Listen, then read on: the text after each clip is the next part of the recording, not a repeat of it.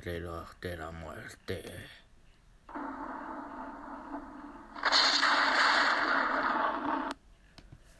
Esta leyenda urbana habla del famoso reloj del hospicio de Cabañas, que fue admirado por los habitantes de la ciudad construidos.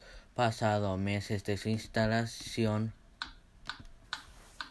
el reloj comenzó a presentar fallas, deteniéndose sin explicación alguna.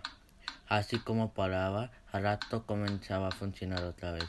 Esto sucedió durante un tiempo sin que nadie lograra dar respuesta al misterio. Podría detenerse a cualquier hora del día o de la noche sin ningún patrón.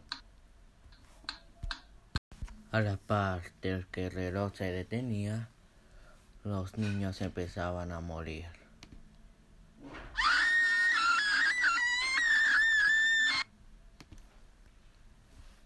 Las monjas se percataron de esto.